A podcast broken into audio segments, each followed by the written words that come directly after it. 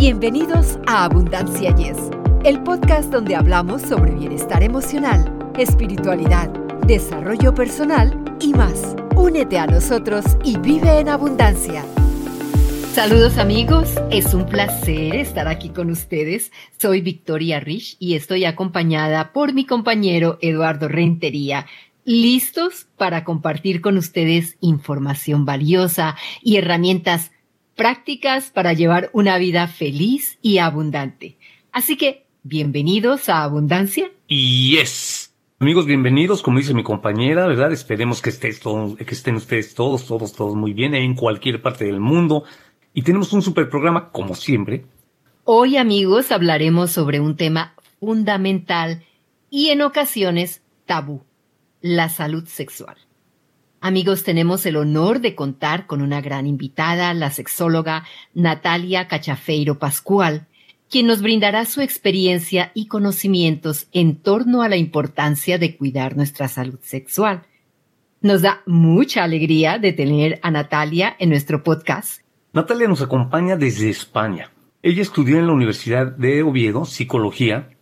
Posteriormente, estudió en el Instituto de Ciencias eh, Sexológicas de Madrid ella actualmente ejerce como sexóloga, haciendo terapia sexual y de pareja, así como educación sexual en colegios e institutos. Tiene una extensa formación académica. Así que, pues démosle una cordial bienvenida, de veras con un gran abrazo hasta España. Efectivamente, Eduardo. Natalia, es un placer para nosotros tenerte en este episodio. Agradecemos enormemente que hayas aceptado nuestra invitación y que compartas tus conocimientos y experiencia con nuestra audiencia. Bienvenida a nuestro podcast. Hola, hola, Victoria, Eduardo, a todos los que nos escuchan. Un placer estar aquí con todos vosotros. Y nada, pues hablemos de sexo. claro que sí. Natalia, ¿cuáles son los mayores desafíos que enfrentas al hablar con parejas sobre su vida sexual? Pues la verdad es que hay bastantes porque todavía hay, bastante pudor a la hora de hablar de temas relacionados con la pareja y la sexualidad. Hay mucho pudor, sobre todo porque hay muchas personas que creen que eso que les pasa les ocurre solamente a ellos, a ellas que creen que pues esto que me pasa relacionado pues eso con mi pareja, con la vida sexual, eh, como no solemos hablarlo, pues creemos que solo nos pasa a nosotros. Si tenemos algún otro tipo de problema, como pues eh, alguien se rompe una pierna o cualquier otro tipo de circunstancia médica, no tenemos problema en hablar de ello, decir, oye, pues me caí, me rompí la pierna y, y ya está. Pero cuando son temas relacionados con la intimidad, nos da más vergüenza y eso es algo que se nota porque no sabemos a quién acudir, no sabemos si esto tiene solución o no. Y bueno, pues mm, se hace bola, digamos, y se hace, se hace difícil el, el, buscar profesional, se hace difícil el hablar del tema, se hace complicado. Cada vez menos, por suerte, cada vez es menos tabú, cada vez nos vamos abriendo más a hablar de este tipo de cosas como sociedad, pero bueno, todavía queda un, un largo camino por recorrer. Mencionaste vergüenza. Entonces, ¿cómo se puede reducir este estigma para crear una sociedad pues más abierta y comprensiva sobre, sobre este tema? Bueno, yo creo que lo más importante es educación sexual.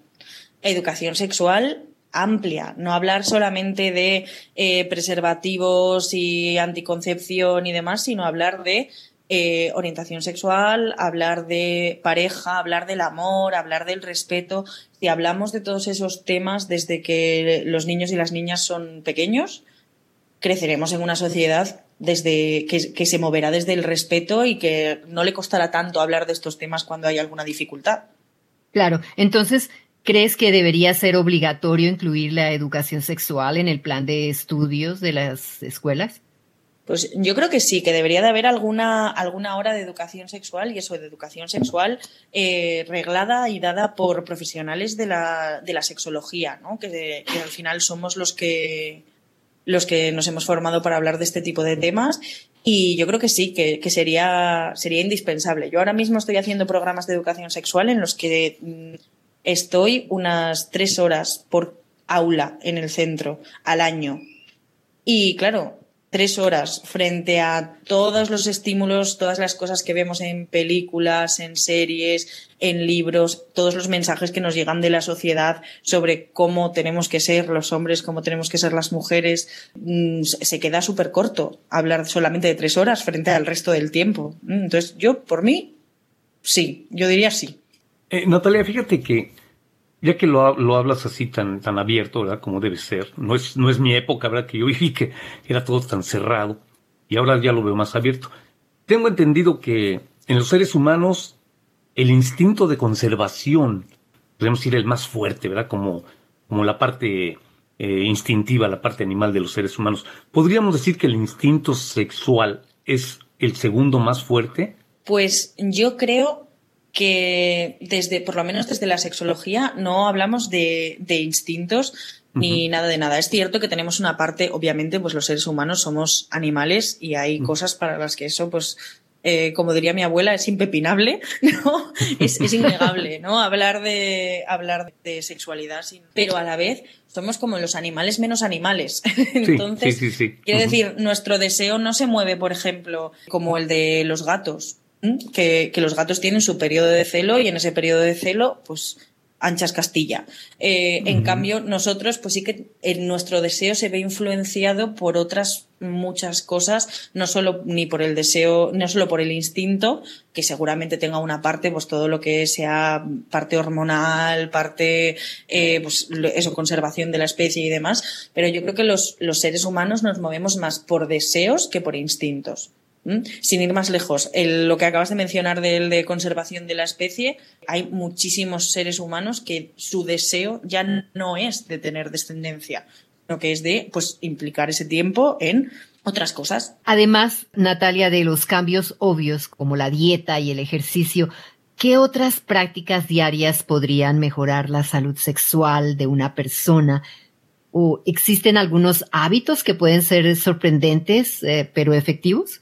Yo entiendo salud sexual como todas aquellas cosas que hacen que la relación entre las personas sea buena. Entonces, ¿qué otras cosas podemos hacer? Además, pues por supuesto de protegerse toda esa parte sanitaria, pues eh, por ejemplo tener una buena comunicación en pareja tener unos límites bien definidos sobre lo que yo quiero hacer, lo que no quiero hacer, lo que estoy dispuesto a dar, lo que no estoy dispuesto a dar, tener unos buenos límites no solo en la parte de pareja, sino también en la parte erótica cuáles son mis deseos, tener claro qué es lo que yo deseo, cómo yo deseo, qué quiero hacer, qué no. Para mí eso entra dentro de la salud sexual y son cosas que a veces le damos muy poquita importancia y son cosas que a veces yo tengo que trabajar con las personas que me vienen a consulta porque no han pensado en ello. Sí que han pensado en qué como, qué ejercicio hago, qué, mm, qué hacer para mejorar mi salud en otros aspectos, pero esta parte de deseos, de tal, que yo englobo dentro de la salud sexual, no se han parado a pensarlo nunca. Entonces yo creo que esas cosas son básicas a la hora de, de hablar de sexualidad. Referente a esta respuesta que nos acabas de dar, ¿podrías compartir información sobre algunas infecciones de transmisión sexual comunes y algunas formas en que las personas pueden protegerse a sí mismas y a sus parejas de contraerlas?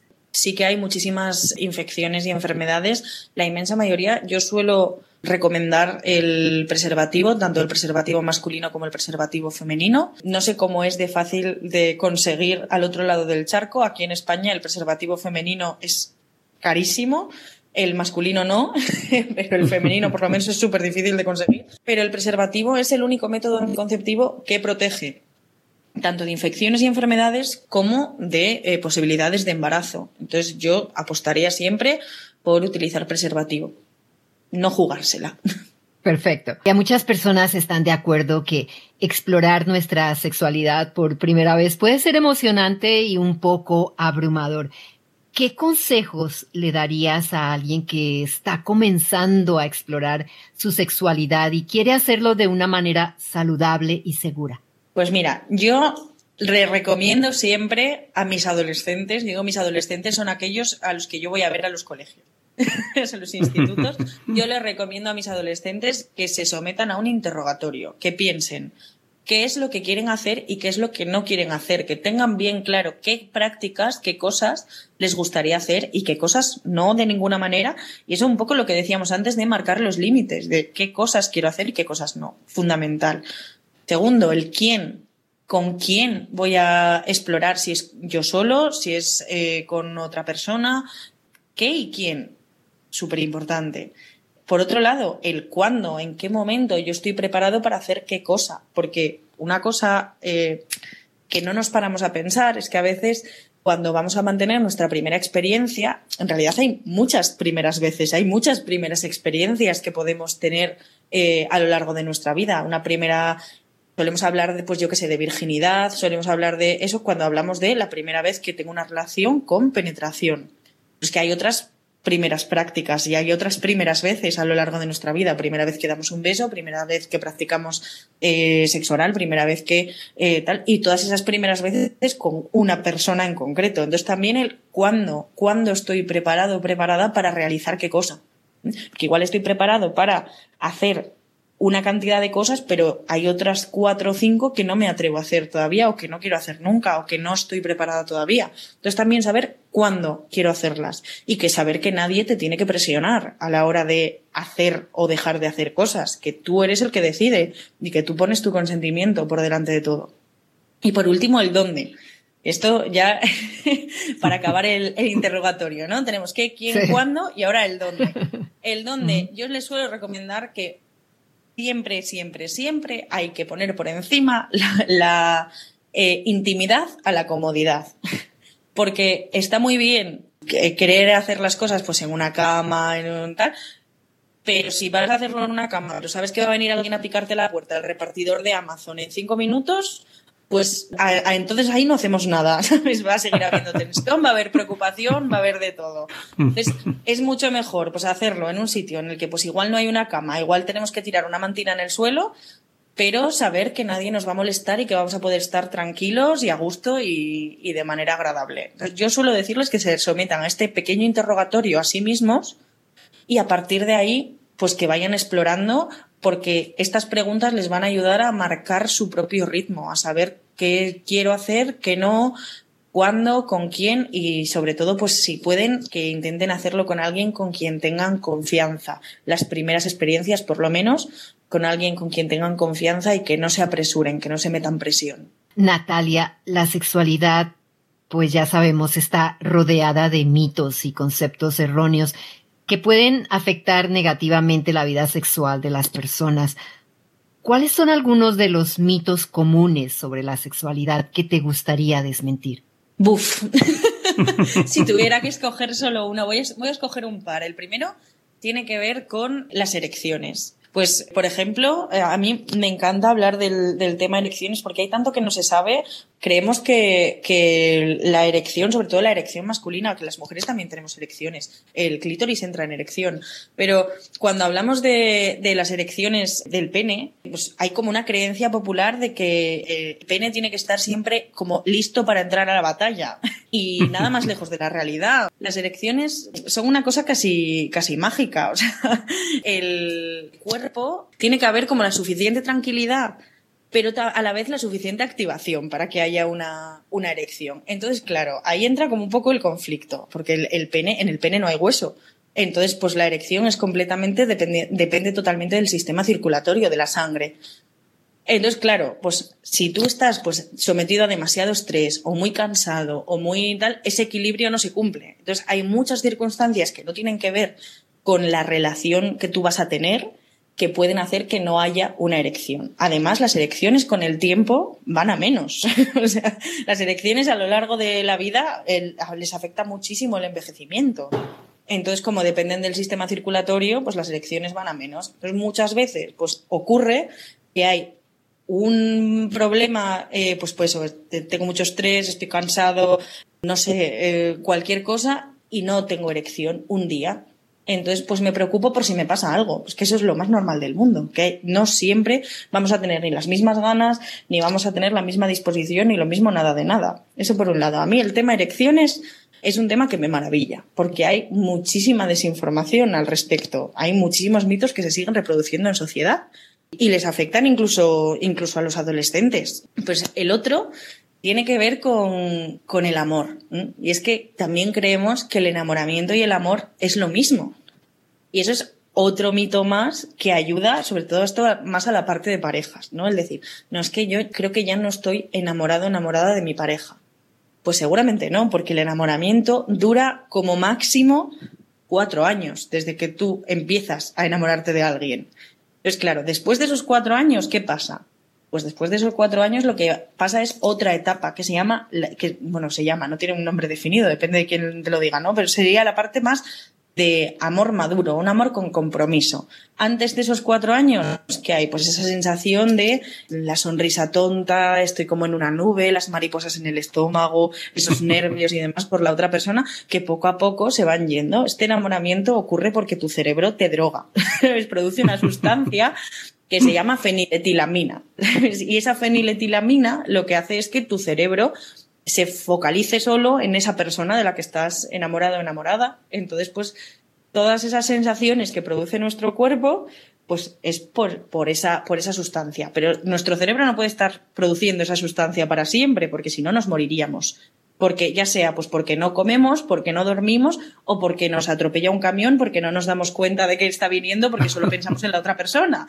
Entonces, después de esos cuatro, nuestro cerebro es muy listo y sabe que no podemos estar enamorados para siempre. Entonces, a partir de cierto momento va poquito a poco quitándonos la, quitándonos la droga, ¿no? Hasta que como máximo a los cuatro años ya no queda ni rastro. Entonces, ¿qué queda después? Pues queda un amor de verdad. Porque durante ese periodo que estábamos enamorados, consideramos que la otra persona pues es, es la mejor persona del mundo, todo lo que hace está bien hecho, es como si pusiésemos un filtro rosa alrededor de toda esa persona que solo vemos las cosas buenas y las que no sabemos nos inventamos, las, las rellenamos los huecos con las cosas que a nosotros nos gustaría. Entonces, claro, cuando pasan esos cuatro años, de repente te das cuenta de que igual, pues bueno, esos cuatro años, que puede ser uno, pueden ser dos, pueden ser tres, pueden ser cuatro, los que sean, te das cuenta de que es que no siento lo mismo por eh, fulanito o por fulanita que sentía al principio. Claro, porque ya lo conoces, ya sabes cómo es, no es esa emoción de estar conociendo a alguien, no tal, pero es que es lógico, es una evolución.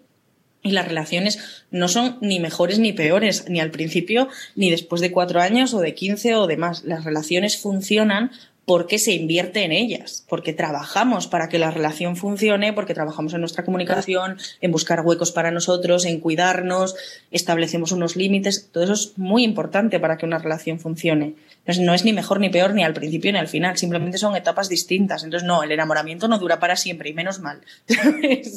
y menos mal. Te morirías. y sí, te morirías tu cerebro decide que te mueres. Sí, definitivamente. Ahorita que te estaba oyendo me reía porque digo, ah, sí, yo creo que todos hemos pasado por ahí en algún momento de nuestras vidas. Entonces, hablando de edades, ahorita que lo mencionabas, podríamos decir, ¿cuál sería la edad, digamos no lógica porque todos los seres humanos somos diferentes, pero más o menos una media, te podría decir. Imagínate, cuando eres niño pasas a la adolescencia, ¿En qué momento empiezas a ser ya un ente sexual? Más o menos a partir de qué edad en la adolescencia y hasta cuándo, ya en la vejez, digamos, podría durar esa sexualidad o depende de cada quien. Mm, en realidad nosotros tenemos sexualidad toda nuestra vida, desde que nacemos hasta que morimos, y podemos recibir educación sexual, por tanto, desde que nacemos hasta que morimos. ¿Por qué? Porque no toda la sexualidad se basa en las relaciones sexuales que mantenemos, sino que también se basa en cómo yo veo, pues por ejemplo, un niño pequeño, cómo yo veo que mis padres se tratan entre ellos, cómo yo veo que mis abuelos se tratan entre ellos en su pareja. Yo, con todo eso, yo voy formándome una idea de cómo se tratan las personas. Y al final la sexología va de eso, va de la es la ciencia de cómo las personas se relacionan entre sí, cómo los sexos se relacionan entre sí, los hombres y las mujeres. Tenemos sexualidad durante toda nuestra vida. En cuanto a deseo, que eso ya sería otra historia, empezamos a tener cambios hormonales y empiezan a interesarnos otras personas en el momento en el que empieza la descarga hormonal. Entonces ahí sí que empezamos a sentir deseo erótico por otras personas y ese deseo puede durar toda la vida también, porque el deseo tenemos la suerte de que es una cosa que también se trabaja en ella. No, no está completamente mediado por las hormonas. Ayudan, pero no está completamente mediado por ellas. Entonces sí que es verdad que hay personas, no sé, de 80 años que pueden mantener relaciones relaciones, pues quizá no con penetración, pero pueden mantener relaciones placenteras y maravillosas y que se pueden enamorar porque el enamoramiento te puedes enamorar a cualquier, a cualquier edad. A partir de ese momento te puedes enamorar cuando sea y además las personas mayores que se enamoran lo viven con la misma intensidad que de adolescentes. No hay, no hay una edad para enamorarse o para no, y por supuesto para mantener relaciones. De hecho, relaciones sexuales a partir de, de la menopausia, a partir de la andropausia, que también existe, la andropausia está ahí, a partir de ese periodo es como una primavera. ¿Por qué? Porque te quitas de toda la carga de cosas como posibilidad de quedarse embarazada o no, todas esas cosas maravilloso y puede ser una etapa muy buena para mantener relaciones y para disfrutarlas. Natalia, hablar de problemas sexuales puede ser un tema difícil en una relación. ¿Cuál es la mejor manera de abordar un problema sexual con tu pareja sin herir sus sentimientos u ofenderla? Bueno, yo diría que esto es una cuestión sobre todo de comunicación en pareja. Cuando dos personas tienen una relación y se conocen y saben lo que la otra persona pues le puede doler, le va a afectar más, menos. Mm, es cuestión de, de cómo lo planteen, como ellos saben que a la otra persona le va a afectar. Pero siempre, por supuesto, desde el respeto y siempre intentando poner soluciones, porque a veces cuando discutimos en, en pareja nos enfrascamos en a ver quién tiene más razón. Y entonces, pues eso hay que intentar dejarlo de lado intentar respetar, si, la, si es la otra persona quien tiene el, problema o la dificultad, pues intentar respetar los tiempos, que eso a veces es algo que cuesta mucho en pareja, como los problemas de las dificultades sexuales y los problemas sexuales en pareja siempre acaban afectando a las dos partes, antes o después. Si una de las dos personas tiene un problema, como al otro le afecta, pues quiere que lo solucione ya. Aunque sea por su bien, las personas tienen tiempos distintos. Entonces hay que respetar los tiempos de la otra persona y respetar que ahora mismo, pues igual no está preparado para enfrentarse a ese problema o igual quiere darle una oportunidad a probar lo que sea por si acaso funciona antes de pedir ayuda a un profesional o antes de, de lo que sea. Que a veces sentarse en la silla es difícil. Definitivamente puede ser muy difícil. Natalia, la salud sexual y la salud mental están estrechamente relacionadas y pueden influir en la calidad de vida de una persona.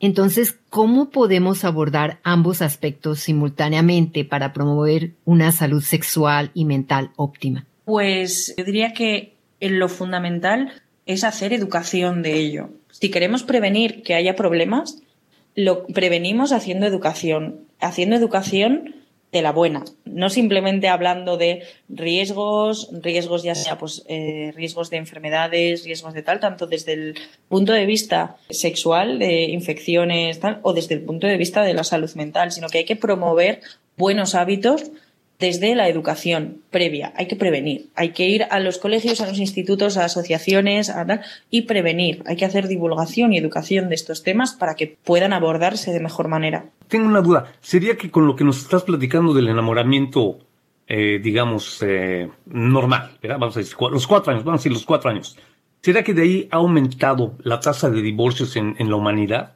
Porque después de esos cuatro años, como ya es más abierta la sexualidad, podemos decir que de ahí mucha gente entonces busca fuera lo que ya no tiene en su pareja. ¿Hay modo de arreglar eso?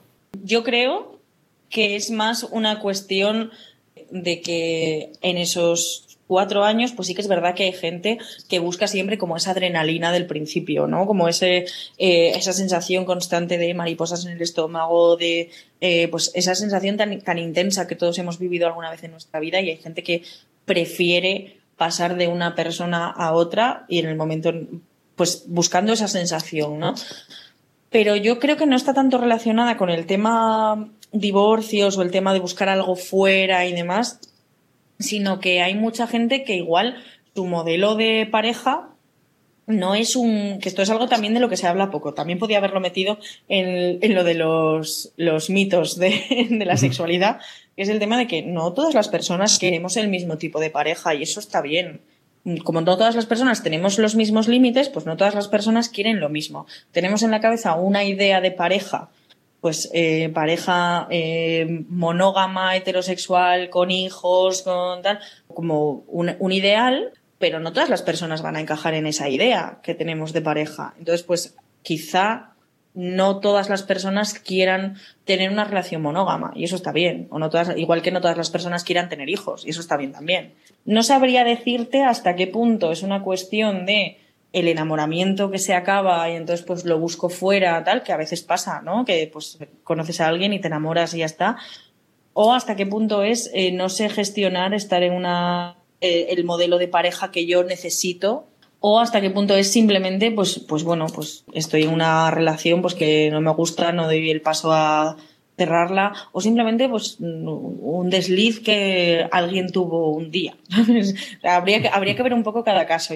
Yo creo que el, el número de, de divorcios aumenta porque ahora tenemos la posibilidad de divorciarnos es que antes no. Si hace 100 años hubiesen tenido la posibilidad de divorciarse, estaría el número de divorcios en, en los mismos niveles que ahora. Natalia, y para concluir esta entrevista, una última pregunta. A lo largo de tu carrera como sexóloga, ¿hay alguna experiencia o momento específico que te haya enseñado algo importante sobre la sexualidad humana? Buf. si tuviera que escoger una experiencia propia, yo me quedaría con la satisfacción, ya sea en consulta, o sea, en el aula, o de ver que el mensaje cala a la gente. Pues yo qué sé, cuando una pareja viene y, viene pues con algún tipo de problema, problema de pareja, problema sexual, y ves que eres capaz de ayudarles, esa sensación es, es maravillosa y y te enseña lo potente que es hablar de, estos temas abiertamente, porque a veces hay veces que la gente necesita un espacio para hablar de estos temas y que no son siempre tan distintas las cosas que te preguntan en consulta de las cosas que te pueden preguntar en una clase de, yo qué sé, de 15 años. ¿Por qué? Porque en estos temas no solemos hablar tanto. Entonces es muy satisfactorio ver cómo puedes ayudar a la gente, pues eso, haciendo, al final haciendo tu trabajo, ¿no? Porque yo, yo es, es mi trabajo, ¿no? Pero que puedes ayudar a la gente aplicando esta ciencia llamada sexología y puedes hacer que su vida sea mejor y les das más calidad de vida y haces que la gente sea más feliz y es, es maravilloso, la verdad. Natalia, ¿y cómo pueden nuestros oyentes ponerse en contacto contigo? Bueno, pues yo tengo redes sociales bastante activas, tanto en Facebook como en Instagram, poniendo Natalia Cachafeiro, sexóloga, o Natalia y los sexos. Normalmente yo salgo ahí la primera. A eso a través de redes sociales. Luego, en la página web tengo toda la información sobre consultas, sobre educación, sobre todo, y un formulario de contacto. Así que a partir de ahí, lo que necesiten. Natalia, ha sido un verdadero honor y placer contar con tu presencia en nuestro podcast. Tu pasión y dedicación por esta labor son una inspiración para todos nosotros. Te agradecemos tu tiempo y tus aportes en este episodio y esperamos tenerte de vuelta muy pronto en nuestro podcast. Yo encantada cuando queráis. Yo un placer haber estado aquí con vosotros y muchísimas gracias por traerme y un placer cuando queráis repetimos. Es compromiso, ¿eh, Natalia? Sorry, como dicen por acá, sorry. Así que qué bueno que lo mencionó mi compañera Victoria, pero sí, ojalá que pronto volvamos a tenerte por aquí, porque hay tantas preguntas acerca de este tema, tan inherente a la humanidad, que pues yo creo que hay mucho de qué hablar de él. Gracias. Yo podría estar hablando de esto horas y horas, así que cuando queráis, volvemos. Gracias, Natalia. Se ve, se ve que es tu pasión. Gracias por acompañarnos amigos en este episodio en el que hemos explorado juntos la importancia de cuidar nuestra salud sexual. Esperamos que hayan disfrutado de esta valiosa información. Si desean seguir explorando más temas interesantes como este, los invito a que nos sigan en nuestras redes sociales, especialmente en Facebook, donde también tenemos gran contenido sobre el bienestar. Así que no se pierdan el próximo episodio de Abundancia. Yes, nos vemos y nos escuchamos a la próxima. Para ustedes que están escuchando Abundancia Yes, realmente nos apoyan si pueden suscribirse en Apple Podcasts o Spotify y déjenos sus comentarios. Así nos ayudan a llegar a más personas y por ende a unirnos más y a vivir una vida mejor y con abundancia. Comparta este podcast.